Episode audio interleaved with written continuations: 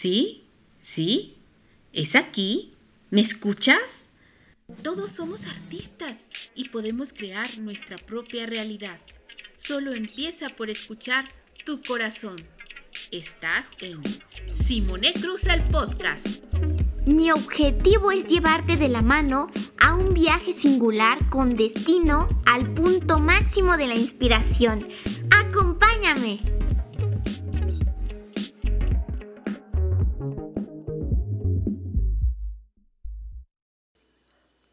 Soy Simone Cruz y estás escuchando Simone Cruz el podcast, un podcast singular para mentes singulares.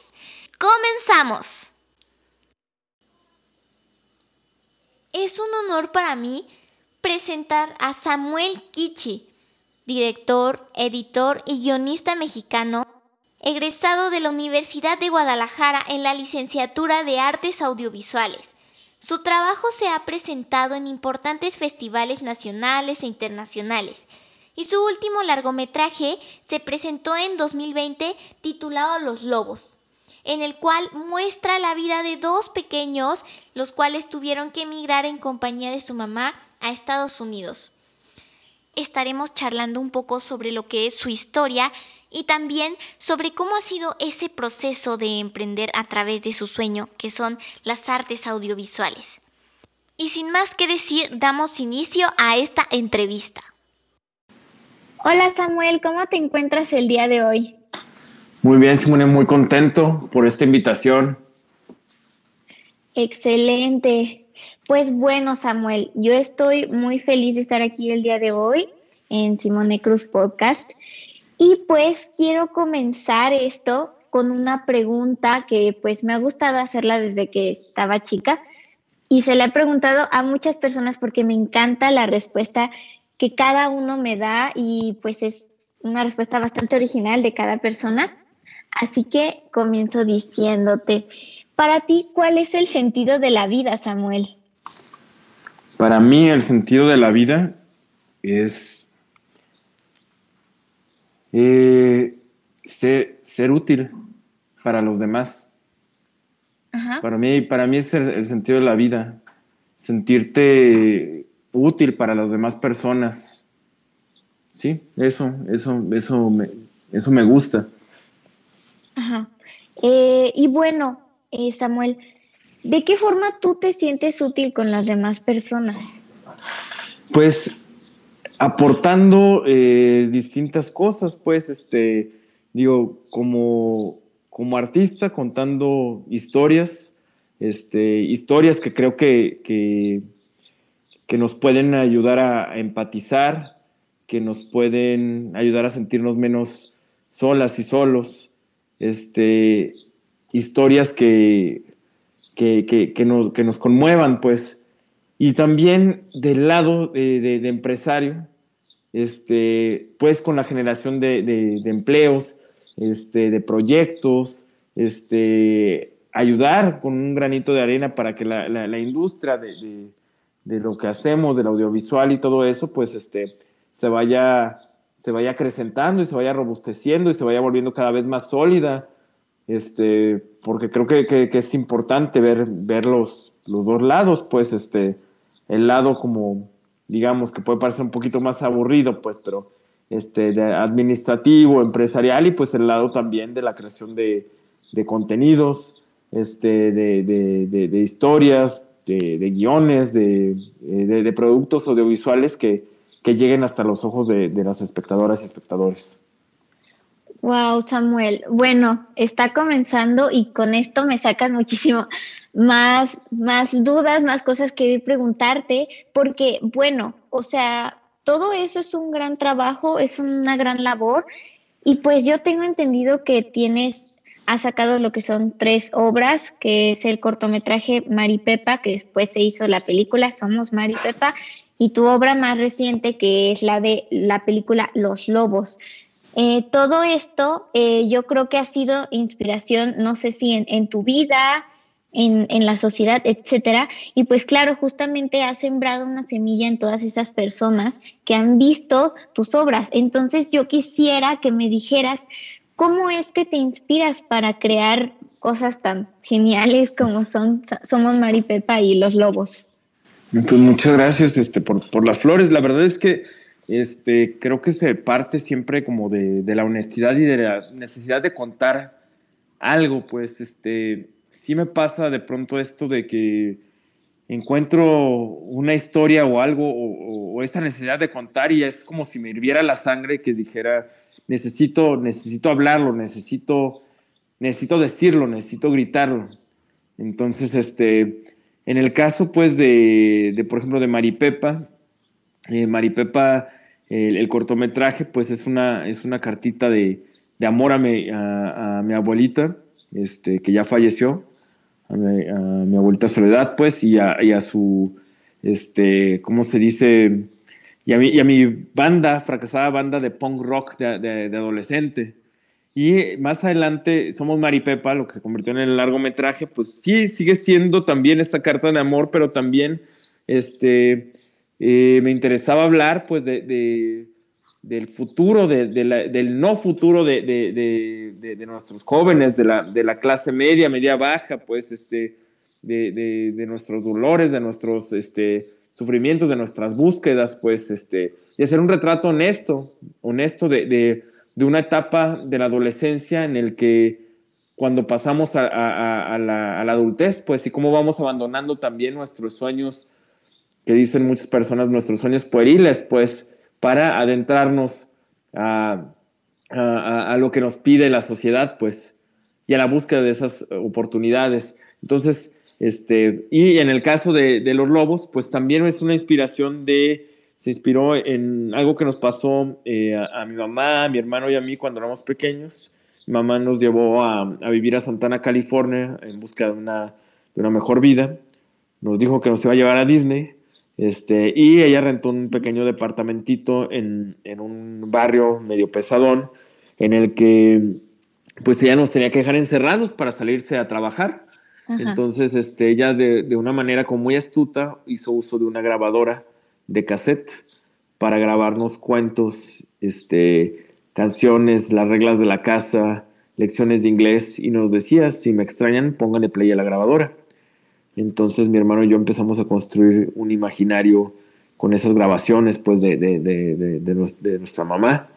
Y, este, y pues bueno, parte de ese recuerdo pues eh, lo que intento llenar siempre con todas estas historias que eh, te cuento, desde mi primer cortometraje más, más en manera más profesional que se llama Luces Negras, que es de un chavo chino que trabaja en un, en un mini super, este, hasta el siguiente que se llamó Acerca el drama los calcetines, pasando por Maripepa y todo, o sea, siempre le meto cosas, elementos personales, pero después este, los intento revolcar ya en la ficción.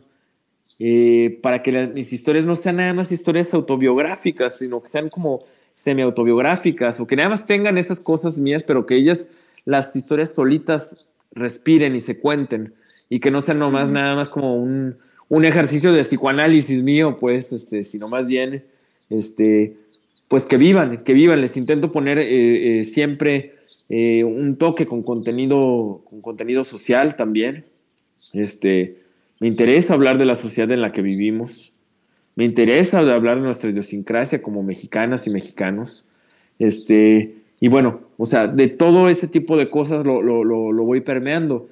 Este, obviamente, como el cine es un, es un arte también colectivo, esto no sale nada más de mí. Este, yo pongo una de las primeras semillitas, pues, pero el equipo de producción, el, fotógrafo, este, los actores, este, la diseñadora de producción, todos, todos van sumando para que podamos este, al final llamarle este, orgullosos a, nombrar a la película que estemos haciendo, pues para que podamos construirla eh, juntos. Wow. Ay, bueno, es que, por ejemplo, eh, yo soy joven, estoy justamente en, ese, en esa etapa en la que tengo muchos sueños y al mismo tiempo estoy comenzando a tener responsabilidades, pero creo que hay, hay momentos en los que uno como joven siente como una chispa de querer hacer y hay de dos vertientes. O sigues, o sea, y le das duro, duro, duro, duro eso que te gusta, o te rindes. Entonces, ¿Tú en qué momento de tu juventud o en qué momento de tu vida sentiste esa chispa para decir, yo voy a hacer cine o yo voy a hacer mi propia banda, etcétera? No, no sé, ¿en qué momento sentiste que esa chispa llegó a ti? Este, yo creo que esa chispa llegó a mí de una forma muy, muy pragmática, o sea, para decidir cómo, cómo, iba, cómo iba a ser pues esto y cómo me iba a dedicar a esto en la vida. Uno, mi mamá tenía mucho miedo de que yo no consiguiera chamba, porque me decía, es que yo te veo que eres muy flojo, hijo. Muy, muy flojo. Y la verdad, pues sí, sí, era medio huevoncillo, la verdad, no voy a echar mentiras, pues. Este, y de pronto me traían varias carreras, etcétera, pero el, el cine siempre me llamó la atención, pues este, siempre me, me, me, gustaba ir al cine, siempre me gustaba consumir películas y este, eh, algo pasó que me cambió la vida, fue que en la preparatoria los eh, maestros de, de, donde estudié me dejaron eh, hacer mis presentaciones de, de, los ejercicios, de los trabajos, etcétera. Lo, todo lo que se podía me, me, daban chance de entregarlo en video. Este, y, y, la verdad es que me da mucha flojera estudiar, yo siempre estaba platicando en el salón, etcétera, pero cuando tenía que concentrarme para hacer los videos, y escribir y todo eso, asimilar la información de lo que se iba a tratar el video de presentación que iba a hacer, por plasmarlo en, en, en imágenes y todo eso, pues me atrapaba completamente. Y como que era un lenguaje con el que yo me sentía muy cómodo. Este, y que me, me, entusiasmaba, aprendí a, a, a grabar, eh, aprendí a editar con videocaseteras en ese entonces, o sea, todo eso, o sea, que lleva muchísimo trabajo, pues, entonces empecé a hacer estas presentaciones en la, escuela y pues de pronto no quedaban tan mal y, y este, y eh, de pronto también amigos y amigas me empezaron a decir, oye, ¿me ayudas a hacer una presentación? La quiero hacer esta vez en video. Y órale. Y de pronto me hablaban de los otros salones y me decían, oye, te pago porque me ayudes a hacer el video de la presentación para que lo edites. Y dije, ah, mira, puedo mantenerme de esto, quizás. Y de pronto empecé a agarrar ¿Por qué digo pragmático? Porque empecé a agarrar chambas también este, de, grabando bodas, bautizos, 15 años y todo eso. Eh, y lo empecé a ver como un modo, un modo donde, con lo que me podía sostener en el futuro. Decía, bueno, yo quiero ser cineasta, pero si las cosas no se dan, etcétera, a mí sí me gusta grabar. A mí me gusta el mundo del audiovisual, todo eso. Entonces, pues puedo puedo mantenerme de ser, de verdad, de videos de bodas, puedo hacer este, bautizos, 15 años, todo eso. Se me hace muy, se me hace muy digno, pues, y, y, y, yo disfrutaba la chamba. Entonces, este, y mamá dejó de preocuparse después de eso. Entonces, a la par, digo, ocurrieron muchísimas cosas, pero algo que me cambió la vida fue que entré a un taller de realización audiovisual de ahí de la, de la Universidad de Guadalajara de la Escuela de Cine y ese taller de realización lo daba el maestro Boris Goldenblank, que ya falleció. El maestro Boris Goldenblank era un cineasta ruso, documentalista, que por angas o mangas del destino terminó viviendo en Guadalajara y cofundando la Escuela de Cine de la Universidad de Guadalajara.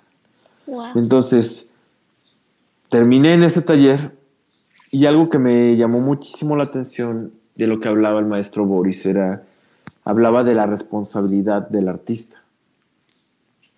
Entonces decía, tú, ¿por qué quieres contar las historias que quieres contar? ¿Tú por qué quieres hacer este cortometraje o este largometraje? ¿Qué es lo que le vas a dar a la sociedad? ¿Qué le vas a decir a las personas que todos los días están trabajando, eh, partiéndosela, este, con 20 mil preocupaciones, ¿por qué les vas a hacer perder su tiempo con un capricho tuyo? ¿Qué les vas a decir? Tiene que ser honesto. Hay una responsabilidad como artista, mover y hacer una película, utilizar recursos y todo eso, hay una responsabilidad. Usa, úsalo bien, pues, este, de la mejor manera, pues, este, y eso me, me llamaba muchísimo la atención porque en lugar de estar diciendo, no, sí, busca tu camino y sé un artista ya, etcétera, es hablaba de qué es lo que vas a decir, por qué vale la pena contar lo que quieres contar. Y eso era muy fuerte, era muy, muy, muy fuerte porque te, te, hacía preguntarte, pues eran dudas existencialistas. ¿Por qué quiero contar lo que quiero contar? ¿De verdad tengo algo que decirle al mundo? Y eso es, es, es, es este, ¿cómo se dice? Choqueante también. Entonces, eso me llamó muchísimo la atención y yo dije, yo quiero estudiar en esta carrera. Yo estaba estudiando, en ese entonces había hecho trámites para filosofía y letras. Y no me encontré ahí. No encontré lo que yo estaba buscando, pues este, eh, no me sentía tan cómodo como con el lenguaje audiovisual, pues. Y me di cuenta también que con el cine, de alguna manera podía alimentarme de todas las artes y las ciencias y todo. Cada proyecto que voy emprendiendo aprendo nuevas cosas, pues. O sea, de pronto hay un proyecto donde aprendo de sustentabilidad, este, eh, no sé, en, en, los albergues. Y después hay otro proyecto donde aprendo este, de física cuántica. Y luego hay otro proyecto dependiendo de los temas que vaya abordando en, esos proyectos, pues. Entonces, eso me llamó muchísimo la atención de estudiar, de estudiar cine, las posibilidades, pues, el conocimiento. Y, y aparte, digo, eh, ya si te lo pongo de una manera muy romántica, el cine es un lugar donde no me siento solo. No me siento solo viendo películas. Me siento acompañado.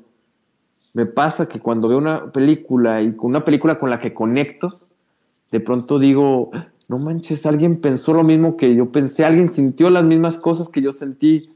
Esto me está haciendo vibrar, esto me está emocionando, esto me está haciendo llorar, esto me está haciendo enojar, o sea, todo ese tipo de cosas.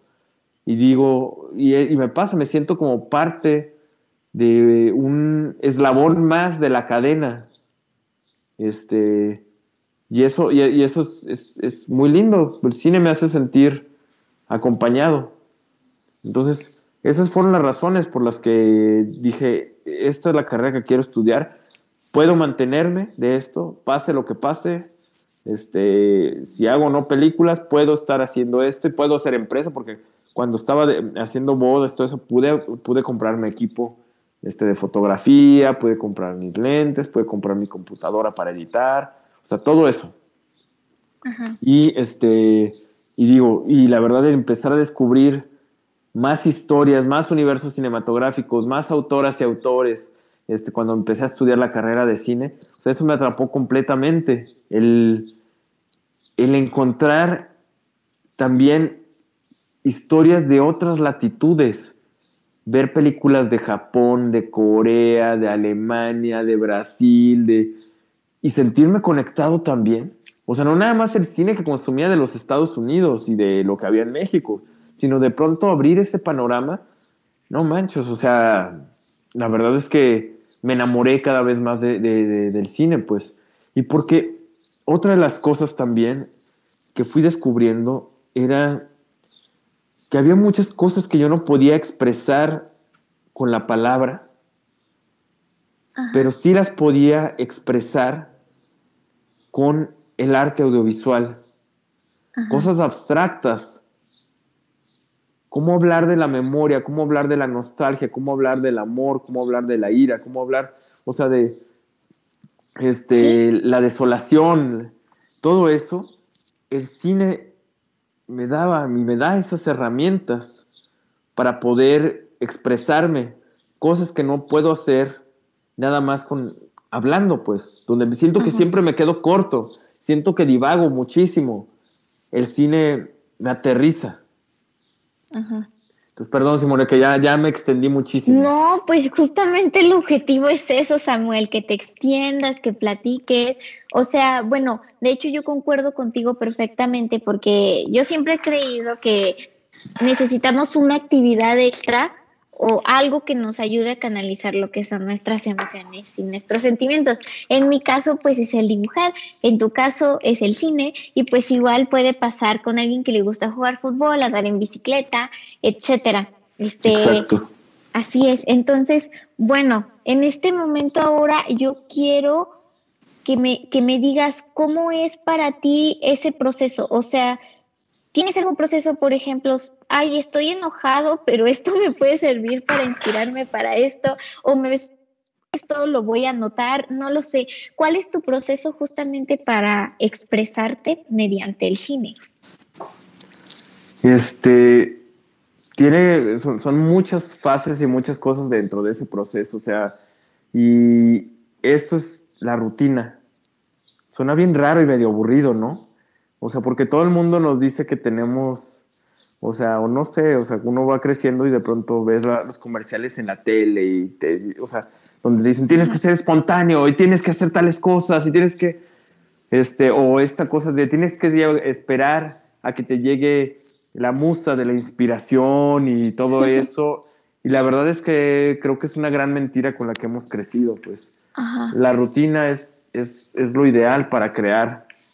La rutina es levantarme en la mañana, hacer ejercicio, desayunar, después escribir, lo primero que se me ocurra. Como ejercicio de escritura rápido, de cinco, minutos, de cinco minutos. Lo primero que se me ocurra. ¿Escribes todos los días? Sí. Ay, perdón. Sí, wow. Sí, y no me censuro, pues, o sea, lo primero que se me ocurra, no, este, sin esperar contar una gran obra maestra ni nada, o sea, tiene que salir así, lo que sea. Y a partir de eso también, eh, luego avanzo en otros ejercicios de, de escritura, pues, hay un ejercicio que me gusta mucho, que hago, cada vez que digo, ahora ya es el momento de contar algo, ¿qué quiero contar?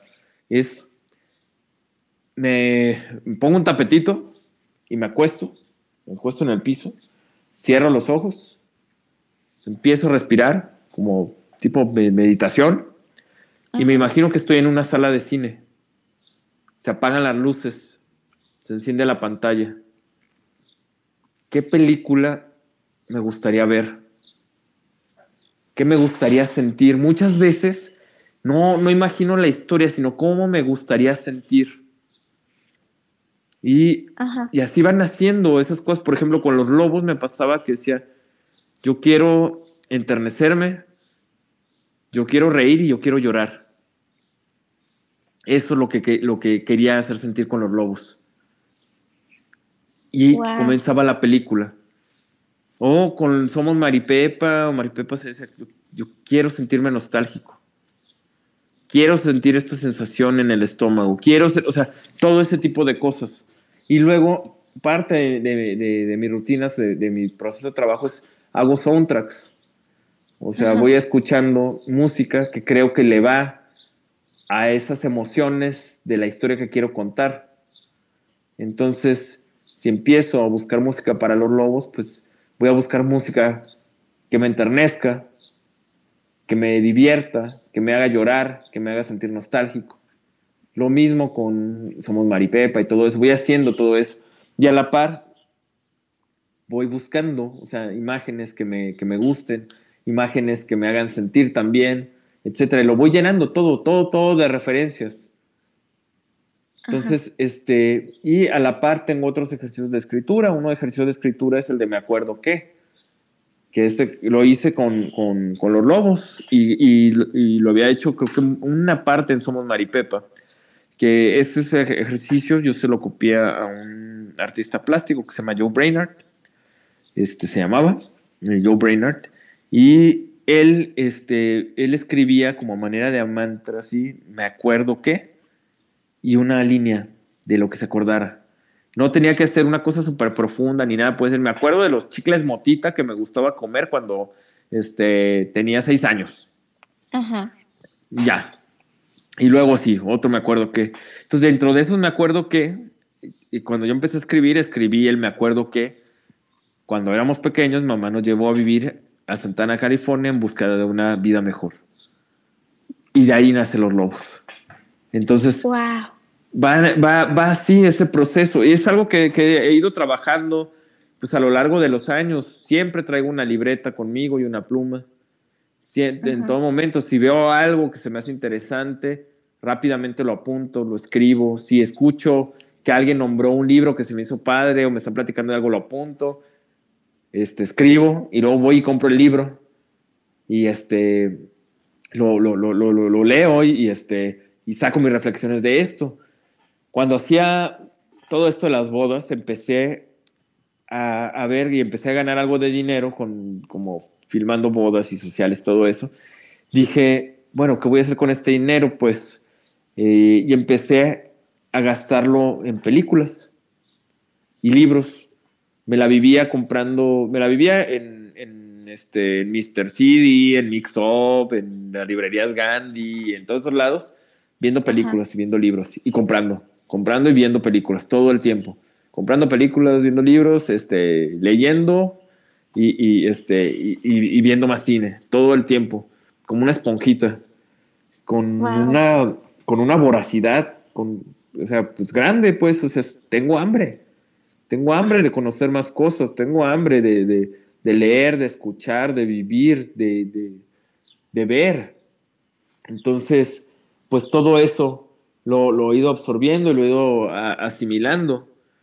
Y, y, siempre me he dado, procurado dar como espacio para, para tener esas reflexiones. Ahorita que decías de pronto de que, no, entonces estás enojado y, este, y, y, lo escribes y lo haces así. Y, no, para conmigo no funciona así, de que si me siento triste, me siento de tal manera, o sea, como que tiene que pasar poquito tiempo. O sea, no puedo hacer las cosas con los sentimientos a flor de piel. No sé si me da a entender. O sea, si estoy bien enojado, espero que se me pase y reflexiono de ese enojo. ¿Por qué? ¿Por qué me molesté? Y escribo pero no puedo escribir nada más así, ah, estoy enojado y ya, o sea, mejor pues, vivo, vivo esa emoción y luego reflexiono de por qué me sentí así y lo escribo. Ajá. Entonces, eso es, eso, es, eso es parte del proceso. Wow. No, bueno, sí, este, yo creo que justo cuando pasa un poquito después de, de, de sentir, eh, ya sea enojo, tristeza, alegría, pues ya como que tienes los pies más en la tierra y dices, ah, esto. Y bueno, supongo que también te sirve como, incluso en cierto modo como terapia para ti mismo, porque eres consciente de lo que sientes. Y yo creo que eso es algo bastante importante, porque yo creo que es muy difícil estar 100, a lo mejor no 100%, por, pero el estar consciente pues de lo que sientes. Y aprovechando el mismo tema, eh, ahorita que mencionabas de que siempre tienes hambre, en un momento, no sé, llegaste a sentir que se te iba el hambre, sí, ¿cómo le haces para volver a recuperar esas ganas de seguir y de llenarte de información, etcétera? Eh, escuchando, escuchando música, viendo más cine, este, ay, buscando. La verdad es que las veces que me he sentido así sin, sin, sin nada, nada, nada, o sea, como sin ganas de hacer ni nada de eso, o sea, lo que hago es, este, me pongo a hacer ejercicio. O sea, ya sé que suena muy pragmático todo, ¿eh? es muy raro, pues, pero me pongo, o sea, eh, porque e-, el ejercicio me hace sentir bien. O sea, de entrada, lo que sea, aunque si me siento muy deprimido, que desganado, digo, bueno, que yo sé, o sea, voy a tener esta disciplina de que después de que haga algo de ejercicio me voy a sentir mejor. O que salga a correr o haga algo, me voy a sentir mejor. O sea, ya sé, lo odio hacerlo en este momento, pero sé que después las cosas van a mejorar. Y aparte de esto, o sea, es eh, buscar música y escuchar música que me, que me, haga sentir. Pues, o sea, sí, sí, sí es esta cosa eh, muy sensorial, pues, lo que me da, lo que me da la música. Y también tengo que, hago muchas pequeñas terapias, pues, este, tengo muchas plantas. Las plantas me hacen sentir bien. O sea, como que empezar todos, hacer todos estos ejercicios este, de introspección escuchar música, hacer ejercicio, cuidar de las plantas, este, hacen que me olviden de que, ah, es que tengo que crear, es que tengo que ser productivo y tengo que ser un creador. No, me, me ponen en un estado mental pacífico. Y ese estado mental como más pacífico, como más tranquilo, me sensibiliza para volver a tener apertura, para volver a crear. No sé si me da a entender con eso, o sea que probablemente, o sea, si ya uno ya pierde como la, dice la esperanza o ya no tengo hambre de hacer cosas, etcétera, y todo eso, no hay problema, es lo más normal del mundo. Primero es asumirlo, pues. Es muy normal que nos sintamos desganadas, desganados. Es muy normal que haya días de pronto que no nos queramos ni levantar de la cama, etcétera. Entonces, hay que hacer una cosa a la vez. Por eso voy a la rutina. No queremos levantarnos de la cama para ir a trabajar, no hay bronca. No pensemos en que en el trabajo, pensemos nada más simplemente en levantarnos y tender la cama. Si ya logras tender la cama, es un pasito más para bañarte. Si logras bañarte, es un pasito más para prepararte un desayuno rico. Y así. Y es, poquito a poquito, cuidar de las plantas, hacer ejercicio, todo eso, pues. Y eso te abre emocionalmente, otra vez te vuelve eh, a abrir para la creación, porque crear es muy desgastante, es muy, muy desgastante. Abrir tus emociones, estar consciente de tus emociones, reflexionar, aterrizarlas, o sea, todo eso es desgastante este, mentalmente, espiritualmente, por supuesto que sí, sí, sí, te, sí te absorbe completamente. Pero por eso siempre digo, volvamos siempre a la rutina, pues. El primer paso, tender la cama. De hecho, hay un libro que se llama Tiende tu cama. Este, eh, también que habla de estos procesos como, como creativos, pues.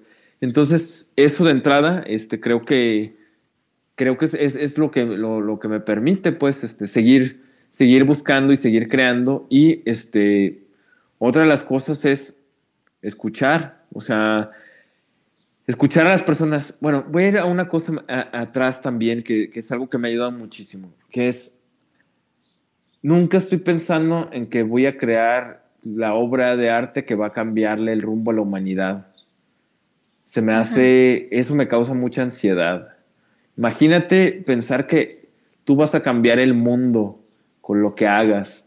Tú eres la, ajá, o sea, es como, se me hace pretencioso, se me hace soberbio, se me hace, o sea, el mundo estaría igual si yo existiera o no existiera, y eso me hace eh, relajarme bastante. Yo no voy a ser inmortal, ni voy a crear una obra inmortal, ni nada de eso. Entonces, me quita mucha presión de encima. O sea, siempre eh, pasa mucho eso en el mundo artístico y todo eso de, ah, claro, es que la siguiente película que vas a hacer va a ganar el Oscar no manches, ¿por qué voy a hacer una película para ganar el Oscar? No tiene sentido. O sea, imagínate qué presión pensar en eso. Sí. O sea, y qué soberbio también y todo eso. No, o sea. Sí. Además de que luego supongo que, o sea, si por alguna razón no ganas el Oscar, es como ya se derrumbó todo porque tu objetivo principal solo era eso y no ves el trasfondo de lo demás. Exacto. Yo lo que creo más bien es, a ver, ¿qué quiero contar y qué puedo controlar y qué no puedo controlar? O sea, de esto. O sea, puedo, quiero contar esta historia, sí, ¿por qué quiero contar esta historia? Vuelvo a lo que decía el maestro Boris. Porque es importante contar lo que quieres contar? ¿Por qué lo quieres contar? Y eso para mí es, es medular, pues, o sea, este, voy a contar esta historia porque me importa este tema, porque estoy comprometido con este tema, porque este, quiero conectar con las personas por esto. Eh, o sea, ninguna, eh, ninguna, ninguna respuesta es como la correcta. Bueno, la respuesta correcta es la respuesta honesta. Entonces, ser honesto en, todo, en todo momento. Bueno, ahora que ya hablamos un poco más como de introspección, quisiera mover un poquito el tema de lo que sería eh, los temas más como de afuera. ¿Cómo es que tú haces tu equipo? ¿Cómo es que haces sinergia con otras personas para compartir pues lo que son ideas y llegar al mismo punto, ¿no? A la misma meta que pues ya sé es crear una película, un largometraje. Bueno, pasó, digo, algo que me facilitó, digamos, muchísimo la vida fue este, estudiar la carrera de cine, pues, que en, la Universidad de Guadalajara, en una universidad pública, yo no hubiera tenido acceso a este tipo de educación, este, porque es caro una carrera de cine. O sea, de, otra manera más que en una universidad pública. Estoy muy agradecido. Y algo a lo que tuve acceso también, que es muy importante, fue a mis compañeras y mis compañeros. El formar, empezar a conocerlos también dentro de la carrera y empezar a formar equipos y que nos dejaban que ya hay, una, hay que hacer un ejercicio de un cortometraje de tal cosa, hay que hacer otro ejercicio de otra cosa, etcétera. Pues bueno, eso hizo que empezara a conocer también a las personas, este, a respetar su trabajo y a ver con quién me hallaba para trabajar. Eso me dio como este tipo de, educación, pues, a, para saber, pues, o sea, con quién sí se podía trabajar y con quién no se podía trabajar. Eso, pues, una vez que salí de la carrera, pues lo, lo, he ido perfeccionando, pues. Y lo que aprendí es que para formar equipo, pues y lo principal, lo principal es eh, trabajar con personas honestas, con lo que quieren hacer, con lo que quieren contar, talentosas, inteligentes, que sepan hacer, que sepan hacer equipo, que, que peleen por la historia, no por su ego, no por su trabajo individual nada más, porque esa es otra de las cosas que, que, que está muy cañón, pues, o sea, porque cuando contamos estas películas que nos han pasado como, Somos Maripepa y Los Lobos, o sea, lo que yo estoy muy agradecido con el equipo es que peleamos por la historia. No por la historia que quería contar Samuel. No por, ajá, los egos de, mis egos y mis cosas y todo eso. No, porque creían en la historia. Y cuando yo me involucro también, este, porque aparte de, director soy editor, eh, me involucro en otros proyectos de, colaboradores colaboradores, este, eh, yo peleo por la visión y por, por, la historia que se quiere contar, no por los egos de los demás. Entonces, eh, hay que aprender a identificar también eso. Puede existir una persona talentosísima, la mejor fotógrafa y fotógrafo del mundo, pero si tiene un ego enorme, todos van a trabajar para ese ego no para la historia que queremos contar.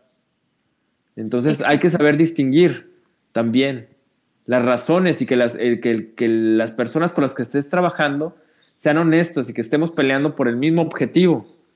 Si no, las cosas no van a funcionar. De verdad, no. O sea, es un mundo de gente el que, de, que colabora en una película y si todos están jalando para distintos lugares, nunca se va a concluir. Entonces, eso, eso se, me, se me ha hecho muy importante también cuando este, entré al mundo de la animación. Poco a poco me di cuenta de, también los animadores tienen otro tipo de carácter que la, gente de cine.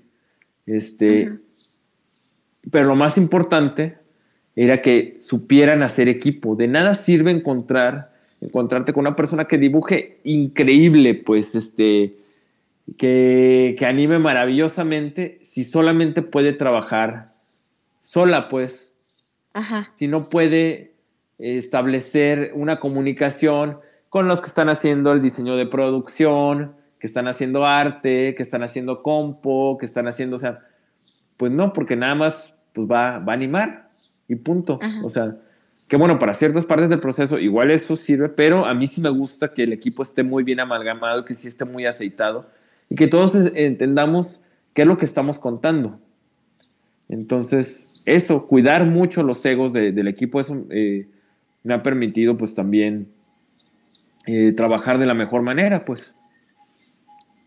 Digo, me he tropezado, me he tropezado en el camino muchas veces. Me imagino. Y yo le he regado también muchísimo. Y también he sido ególatra. Y también, o sea, todo, todo, todo. Y me han dado mis jalones de oreja y todo eso, porque bueno, pues uno es humano, pues. O sea, todo, uno va llegando a estas conclusiones metiéndose madrazos. Es la única manera. Sí. O sea, tropezando. No hay de otro. O sea, es viviendo. Pero bueno, uno espera no cometer los mismos errores siempre, ¿no? Siempre reflexionar y que, y que el, el siguiente proyecto, pues, digo, sabe uno que va a cometer errores, pero que no sean los mismos. Ajá. Sí, claro, de los errores se aprende. Eh, Samuel, y bueno, tengo entendido que tú tienes lo que es la casa productora de animación Platypus y además Cebolla Films. Cuéntame cómo nacieron.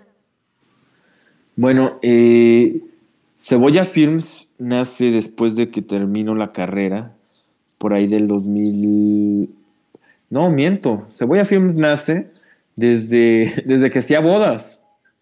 Desde, como por ejemplo, desde el 2003, 2004.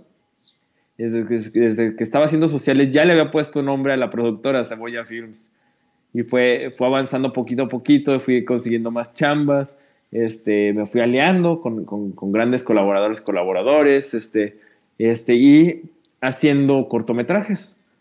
este, ya como, como más oficialmente, pues este, el loguito se ve en, el primer cortometraje que se llama Luces Negras, con el que nos apoyó el Instituto Mexicano de Cinematografía, este, con el IMCINE para poder terminarlo. Este, y eh, más adelante, pues empecé a hacer más cortometrajes, ya con el nombre de Cebolla Films, ya también haciéndolo empresa. Y este, y con, de verdad tengo que estoy muy agradecido con todo lo de sociales y todo eso que hice, porque fue la semilla también capital que me permitió comprar este, más equipo para poder hacer los servicios de producción que estaba haciendo en ese entonces con Cebolla Films.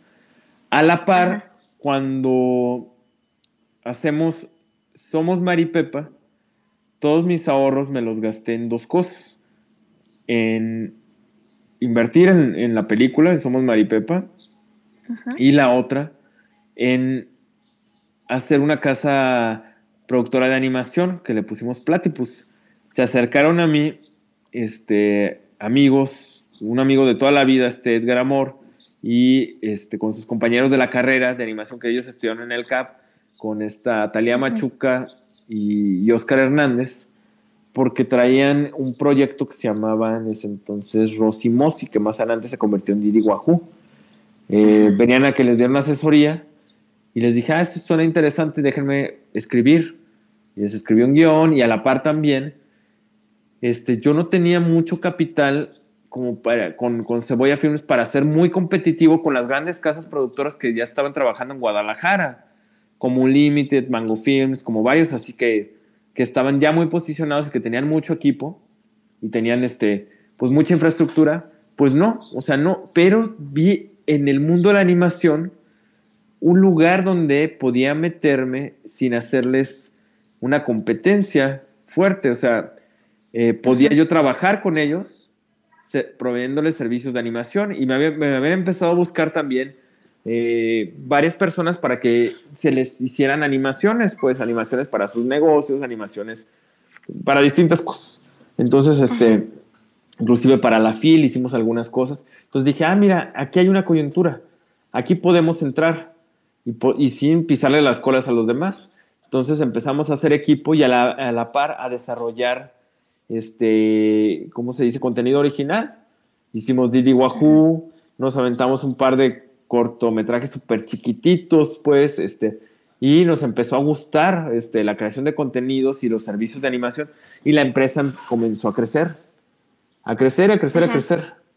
Este, hasta un punto que, bueno, ya teníamos este, en algún punto 24 empleados, este, colaboradores, este, digo, con Cebolla siempre lo mantuve como más, más chiquito en todos los, en todos los aspectos, y Cebolla durante un tiempo, este, NAM será casa productora para eh, mis proyectos como personales, para Somos Maripepa, para Los Robos, que también está como coproductor. Y bueno, fue creciendo, fue creciendo de, de, esa manera. Pero la verdad es que se generó todo con muchas ganas y un, capital de inversión súper chiquito. Platypus, en la lana que teníamos era, bueno, lo que había juntado de equipo de Concebolla. Y este y de capital fueron un préstamo que le pedí al banco de 29 mil pesos. Ajá. Que más adelante, bueno, se convirtió pues en una empresa ya pues, eh, con esos 29 mil pesos, o sea, que lo quería para la renta y para este, algunas inversiones, o sea, más adelante se convirtió pues en una empresa como muchísimo más grande, que le proveemos servicios a Disney Plus, este, a Turner Media, eh, a Warner, o sea, sí, a, a varios, este, a, varios, este, ¿cómo se dice?, em, empresas, casas productoras. Ajá. Wow. ¿Y, ¿Y por qué? O sea, bueno, hay, ¿por qué Platypus y por qué Cebolla? ¿Por qué esos nombres? Bueno, Platypus lo nombramos así porque eh, era un hombre juguetón, o sea, y es este eh, ornitorrinco en inglés. Y porque nos gustaba ese animal rarísimo, pues, nos gusta ese animal rarísimo que es eh, un mamífero, pues, pero parece eh, como patito, pero, o sea, es una, parece extraterrestre.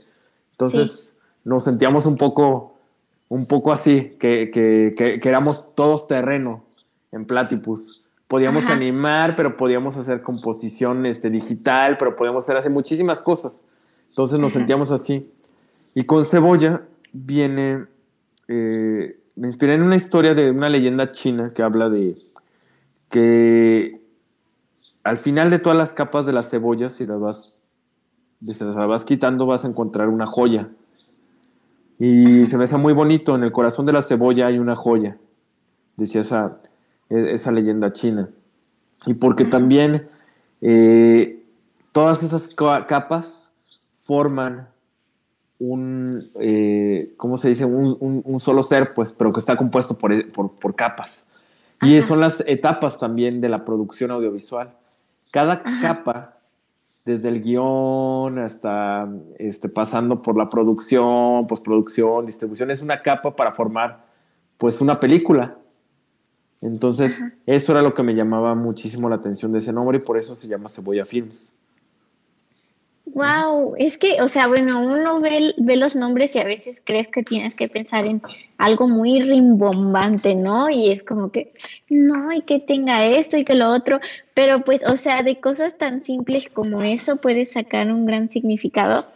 Y pues yo creo que eso es lo más importante a la hora de ponerle el nombre a un proyecto personal que empieza siendo personal y que después se lo vas a compartir a más personas porque lo estás haciendo por ese significado, ¿no? O sea, es parte de la inspiración, es parte de la motivación para hacerlo.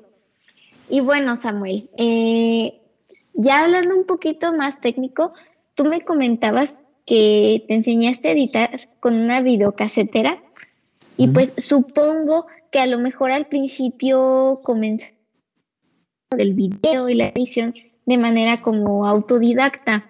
Eh, no sé cómo hacerte la pregunta, si sería qué hacks o qué trucos hacías en ese momento que actualmente sigues usando en tus películas. Bueno, este, ya eh, la tecnología avanzó bastante, qué bueno. Este, la verdad es lo que ya, ya en esas cuestiones como tecnológicas y todo eso, ya no utilizo muchos de los, de los hacks que, que hacía antes. Pero este, ahorita para, para aplicar cosas en las películas y todo eso, este, a ver, ¿qué, qué hacía mucho? Eh, me gustaba muchísimo. Ay, bueno, es que tengo, tengo esta manía eh, bien cañona desde, desde, que desde que editaba en videocaseteras, pues de que siempre que terminaba de editar algo, lo veía una y otra y otra y otra y otra vez y otra vez y lamentablemente luego me desgastaba las cabezas de la videocasetera y ya este desgastaba la cinta y ahorita pues bueno, cuando editas ya en digital pues ya no, ya no pasa eso pues. Y lo veo una y otra vez para ver cómo me hace sentir, luego lo descanso, eso que acabo de editar y lo vuelvo a ver para ver si me siento igual, y si le encuentro problemas de ritmo, problemas de, montaje, etcétera, y este, y bueno, y hago esas, esas correcciones, pues. Pero desde que editaba con la videocastera siempre me pasa que veo una y otra vez el material que, que grabé o el material que me están entregando y lo analizo, lo veo, este, y, y, me, como que me he ido afinando con los años para ver y saber detectar, detectar, este, si está funcionando o no está funcionando lo que, lo que grabé, pues. Entonces, por eso también lo veía una y otra vez, pues también para, para corregirme. Este, sí, eh, para eso, pero dime. Ajá.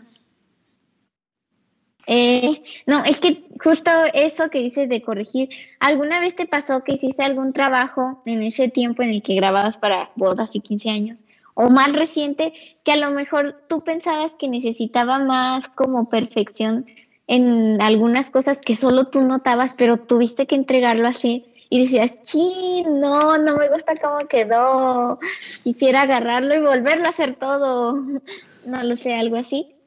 Uy, me pasa con todo, la verdad, todavía me sigue pasando eso y, y, uno quiere perfeccionar y que las cosas salgan mejor, etcétera, y siempre te quedas con, ah, este, hay muchas veces que, que me pasa, o sea, que digo, bueno, en el caso, por ejemplo, de los lobos, somos Maripepa, me pasaba que era de, sí, veo los errores, pero era lo que sabía en ese momento. Este, le, le, eché todas las ganas, todos los kilos, pero era lo que, lo que en ese momento la experiencia me daba, pues. Entonces, sí, de pronto digo, bueno, ¿cómo lo hubiera resuelto? Le dije, pues la verdad es que no tenía esos conocimientos. Esos conocimientos los adquirí después de haber hecho eh, los lobos. Entonces, este, ya me intento no torturar con eso.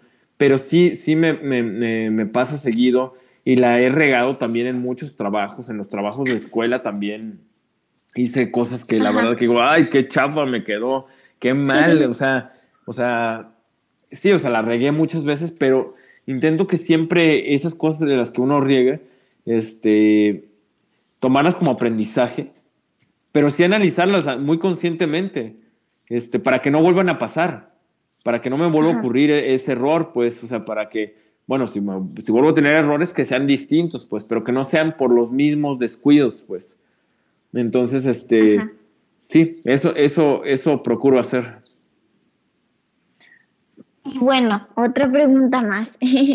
eh, ¿Tú tienes algún, por ejemplo, un elemento o un, algún easter egg que pones en, a la hora de hacer algún cortometraje o película que solo tú sabes qué es y que a lo mejor sale en todo? Por ejemplo, siempre pongo a alguien de fondo que salga vestido de rojo porque X cosa. Yo qué sé, algo que solo tú sepas qué es y la, y la gente normalmente lo pasa desapercibido. Pues, por ejemplo, ahorita que terminé Los Lobos, bueno, acabo de terminar otro cortometraje de animación y por ahí, ah, por ahí en ese cortometraje de animación aparecen algunos elementos de los lobos, por ahí escondidos. Entonces ahí, ahí ya luego que vean ese cortometraje que se llama El Año del Radio, van a poder verlo. Hay algo que siempre meto en, en custom proyectos, es el elemento de, de la radio o del video o de alguien documentando con, con una grabadora o, ¿cómo se dice? O algo, siempre documentando algo, un sonido, una imagen, etc. En, Somos Maripepa, pues estaba Alex, el protagonista, que va grabando con una, este, con una camarita super casera, pues, a sus amigos. En Los Lobos existe una grabadora de cassette. En el año del radio es una radio que escuchan los niños. En Maripepa también está, en el cortometraje está el elemento de, ¿cómo se dice?, de, del tocadiscos. Sí, como que siempre me gusta meter también elementos que pertenezcan a otras épocas, este, dentro de, cosas que, que pueden ser más actuales. Entonces, hay algo, hay algo, hay algo con eso que me, que me gusta, que me gusta muchísimo. Y eso, me gusta mucho, pues, grabar gente documentando cosas grabando sonidos o grabando imágenes. Entonces, pues, pues eso, es, es lo que lo, lo, lo, que siempre ando, ando metiendo. bueno, o sea, son cosas que uno, uno como espectador no sabe, pero pues para el artista tienen un significado. Y es divertido hacerlo, yo también lo hago en algunas animaciones mías o dibujos, que pongo elementos que solo sé qué significan que, y pues que a veces son especiales para mí, porque pues es divertido como jugar con eso y cuando por alguna razón vuelvo a verlo, digo, ay, mira, ahí puse esto, aquí puse aquello, etcétera. Y bueno, ya para finalizar, Samuel, yo quiero que me digas cómo si ser un cineasta, cómo si vivir del cine o hacer o vivir de, lo que más te gusta, tus sueños? Bueno, eh, no sé si yo puedo decir cómo tiene que hacer la gente las cosas y la vida. Tengo lo que me ha funcionado a mí, pues, este, para ser cineasta es, eh, creo que lo, lo, más reactor, lo más este, fuerte, lo medular para mí es este, ser honesto. Con lo que quiero contar, con lo que quiero decir y ser honesto con el público, con los espectadores, porque yo soy espectador también y no me gusta cuando las películas me intentan engañar y, son, son deshonestas, este, eh, son pretenciosas en, ese sentido, pues. Entonces, siempre ser honesto. O sea, si tú quieres hacer una comedia romántica, que sea la mejor de las comedias románticas para ti, con lo que sabes, pues. Pero que, que, que, sí seas honesto contando esa comedia romántica. Este, yo creo, yo creo que para vivir del arte, para vivir del cine, tienes que tener una visión empresarial también. Este, sí tienes que estar como muy, muy, muy bien ubicado en cuanto que los artistas son empresarios y los artistas tienen que ser disciplinados. Hay que abandonar completamente la idea del artista bohemio, de café nada más, o del que se la pasa con la copita de vinito tinto, hablando de cómo va, va a resolver el mundo. Y listo, y, todo se queda nada más ahí. No, sí hay que salir a las calles, sí hay que tomar las calles, sí hay que accionar, sí hay que escribir, sí hay que ser, ser, ser muy disciplinado para hacer, para ser productivo en ese, en ese aspecto. Si no, todo se va a quedar en palabras, pues. Hay que, eh, hay que tener esa disciplina, pues. Este, y si la tienes, te va a caer la chamba y, vas a poder hacer las cosas. O sea, este, no te puedes llamar escritor si no escribes. Tienes que escribir. Punto. Ajá este, artista plástico, si no tienes, si no tienes obra, pues que, que mostrar y todo eso, o sea, sí tiene que, eh, hay que ser como disciplinados para poder, para poder ser artistas.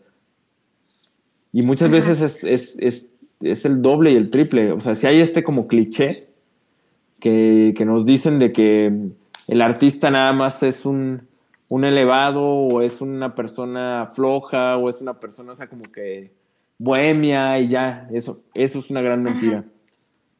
Eh, eh, la, de verdad, las personas más trabajadoras que he conocido eh, son, son, son, artistas, es muy comprometidos, y hay que ser comprometido en todo momento.